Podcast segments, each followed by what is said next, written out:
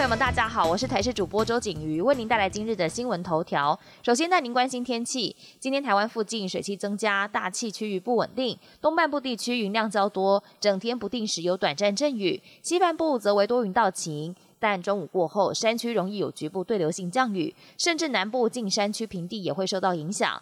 另外，在东半部午后，中南部山区雨势会比较明显，有局部短延时大雨发生的几率，并伴随雷击及强阵风。外出户外活动，民众可以记得携带雨具。晚上华南水汽逐渐东移，西半部地区降雨几率也会提高。气温方面，北部、东半部地区高温大约二十七到二十九度，中南部也是温暖为热。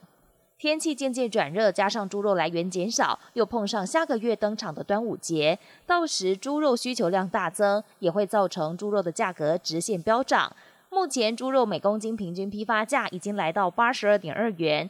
云林肉品市场预估，天气越来越热，猪肉价格会持续上涨，越接近端午节，不排除会涨到每公斤九十元。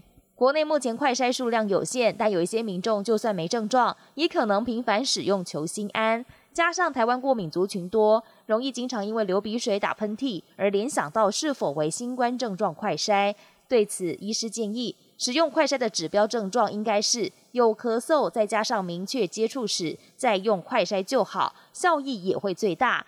民众就算担心，也不用天天筛，两到三天做一次频率就已经很高。国际焦点来关注，南非疫情近日升温，关键原因就在奥 r 克两个新亚变种 BA. 点四和 BA. 点五，导致感染人数暴增。五号单日新增确诊数九千七百五十七例，比前一天增加了超过百分之五十。世界卫生组织秘书长谭德赛表示，目前还没有判断新的亚变种和其他奥 r 克的亚变种相比，是否会引起更严重的疾病，但已经显示这一波疫情还没有过去。还有南非近期的数据显示，筛检阳性率将近百分之二十六，等于每四个筛检人当中就有一个人阳性。再加上南半球冬季低温，恐怕会加快传播速度。古巴首都哈瓦那一家五星级饭店发生大爆炸事件，造成至少二十二人死亡，六十四人受伤。目前已经排除是炸弹爆炸或恐怖攻击，因为爆炸当时饭店正在重新供应瓦斯作业，怀疑是瓦斯外泄才会酿祸。乌克兰马里乌波尔亚速钢铁厂撤离行动持续进行，六号撤出五十位平民，但乌方指控俄军违反停火协议，阻碍撤离行动。钢铁厂内的医护人员还说，目前食物医疗资源短缺，情况十分严峻。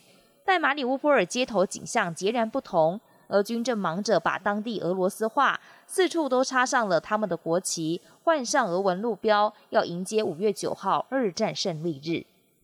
本节新闻由台视新闻制作，感谢您的收听。更多内容请锁定台视各界新闻与台视新闻 YouTube 频道。